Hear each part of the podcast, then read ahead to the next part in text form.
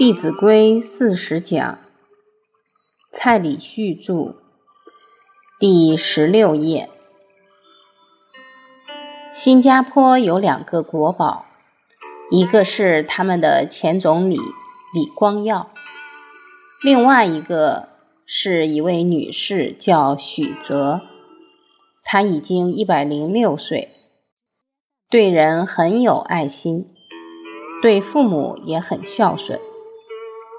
他自己一个人照顾二三十个老人，这些老人都比他年轻二三十岁，都是七八十岁。他这样的爱心感动了新加坡人，不止感动了新加坡人。还感动了全世界千千万万的人，所以其实要对这个社会世界有所贡献，并没有我们想象的那么困难，只要好好的提升自己的道德修养就行。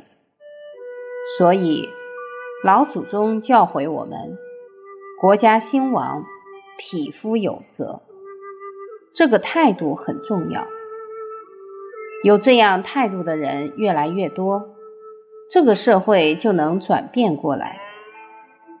二十世纪七十年代，有一位英国的大哲学家叫汤恩比，他曾经讲过一段话，他说：“解决二十一世纪的社会问题，只有两种学说，孔孟学说。”和大乘佛法，请问孔孟学说在哪里？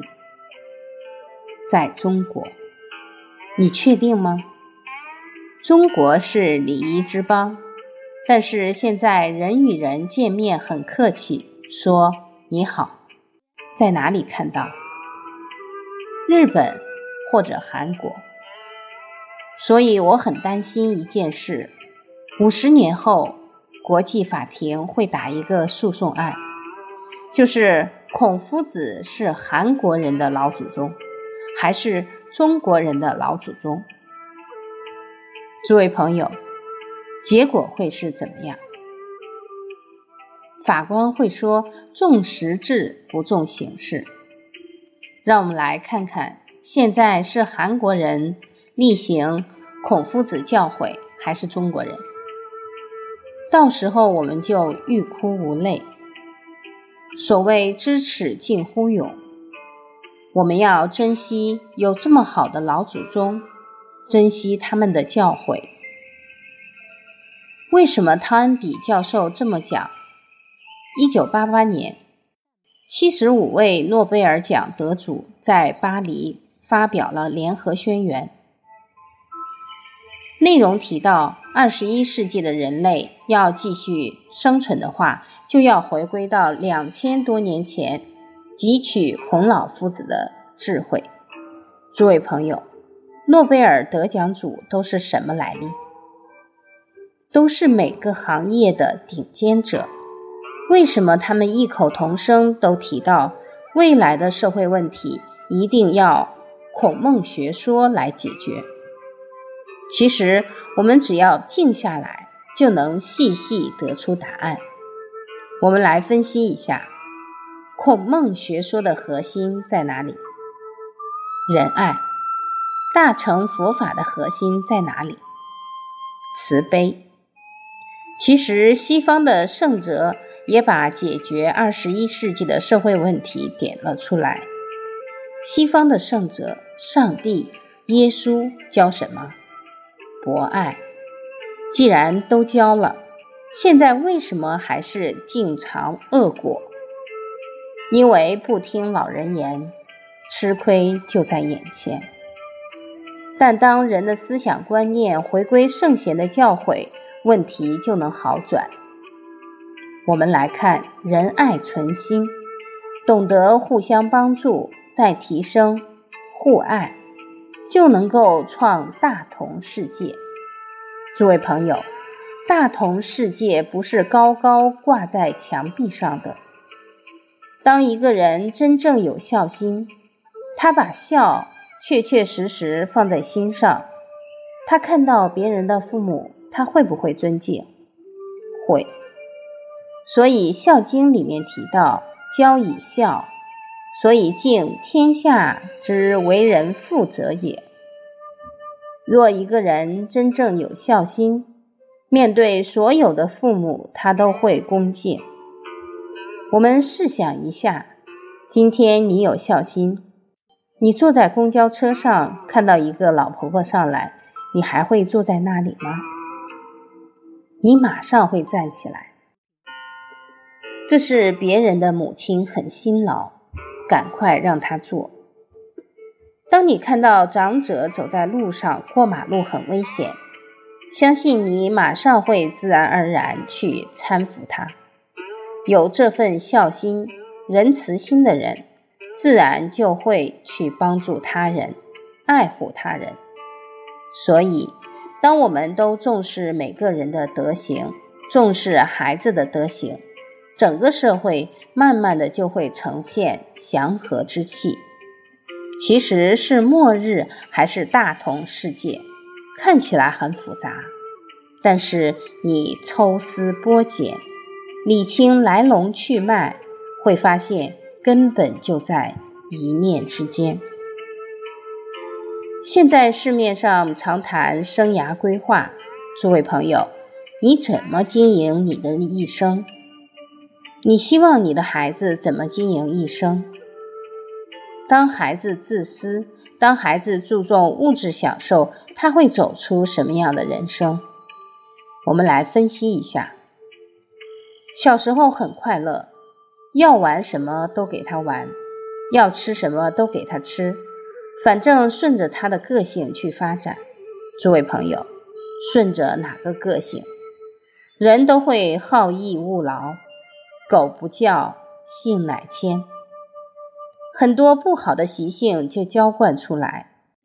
中国的为人长者对这个问题看得非常深入，教育孩子不长这些习性。假如孩子很奢侈、懒惰、不恭敬，请问一辈子会经营好吗？不会。而且坏的习性一养成。要再把孩子导正回来就很困难，由俭入奢易，由奢入俭难。你让他小时候很幸福快乐，要什么有什么，等到他花钱习惯了就很难改。现在一些一二十岁的年轻人都还没有走入社会，花钱比赚钱的人更凶，信用卡。都办好几张，这一张刷爆了再去办。以前的中国人是觉得欠人家钱很丢脸，现在年轻人是想尽办法先用再说。所以很多的年轻人还没有踏入社会，已经把他的社会信用破坏了，糟蹋了。他很奢侈，一辈子就会成为物质的奴隶。你们怎么知道？真有智慧，所以他努力的目标不是为了孝顺父母，不是为了照顾妻儿，而是满足他的物质欲望。其实，人一天要花的钱，吃饭、穿衣多不多？不会很多，但是只要沾染上奢靡之气，就会挡不住诱惑。因为要还钱，他就必须很努力，要击败别人，看到人都觉得是敌人、对手，所以活得像在战场。西方很多人就是这种活法，国内目前受这种思想影响的人也有很多。这种人生，哪怕晚年物质生活丰富，但也不会幸福。好。那什么样的生涯规划才是正确的？一个孩子从小有仁爱之心，他已经在为自己积福培福，所以从小要培福积福。年轻因为有德行有智慧，所以要造福。老年福在晚年享，那才是真正的福。我们来看一下，为什么从小可以培福？你不要觉得孩子年纪这么小，哪会培什么福？俗话说“福田心耕”，当一个孩子从小念念都会替人着想，他这一颗心已经为他这一生培育了非常多的福田，而他有这样的态度，学的东西也一定会奉献社会。中年造福社会，晚年铁定享福。好，我们今天的课就先上到这里，谢谢大家。第三讲，落实圣贤教诲，一生造福社会。诸位朋友，大家好。我们上一讲提到，世界、社会、家庭的安定，并不是没有办法达成。关键就在每个人的心念。假如自私，就会发生冲突；假如时时可以为人着想，家庭社会就会圆满安康。我们也提到，一个孩子假如从小就能设身处地为人着想，那他从小的起心动念就在培植自己的福分，因为有这份存心。他知道读书志在圣贤，要把学的道德学问好好的去奉献社会，所以他一入社会就知道替社会造福，他的福分就越来越大。到了老年，福报现前，就可以安享晚年。我们中国人讲五福，其中有一福叫善终，也就是好死。不会死得很痛苦。俗话讲“不得好死”，这句话好像是骂人的话。不过现在这句话不算骂人，算什么？算一个普遍的现象。我记得小时候还常常听到某位长者晚上睡觉很安详的就去了。现在这样的情况多不多？不多了。为什么以前的人可以很安详的离开这个世间，而现在的人死的时候可能都要急救，死的时候可能都不省人事？那都是因为他不懂得照顾身体，不懂得培植自己的福分，福太薄了，就没有办法善终。而人要有福分，根源还在一念善心。以前的人存心比较良善，处处为人着想，所以死得很轻松。现在的人比较自私，临终前还患得患失，很多事情还很执着，放不下。我们想要晚年享福，就要懂得心存善念，要懂得时时能够放得下来，不要执着。很多人都觉得人的一生好像要工作才会对社会有帮助，人老了以后就比较没有办法尽自己的心力，所以觉得二十岁到六十岁这一段才是造福社会的黄金时段。其实，当一个孩子从小就接受圣贤教诲，他造福社会绝对不是只有四十年的光景。我们曾经在课堂中。讲过，有个孩子才两岁多，第一天上课回来，他的父母问他：“你今天学到什么？”这个孩子马上精神抖擞地说了四个字：“孝顺父母。”他的父母也很震惊。两岁多的孩子学得非常笃实，非常扎实。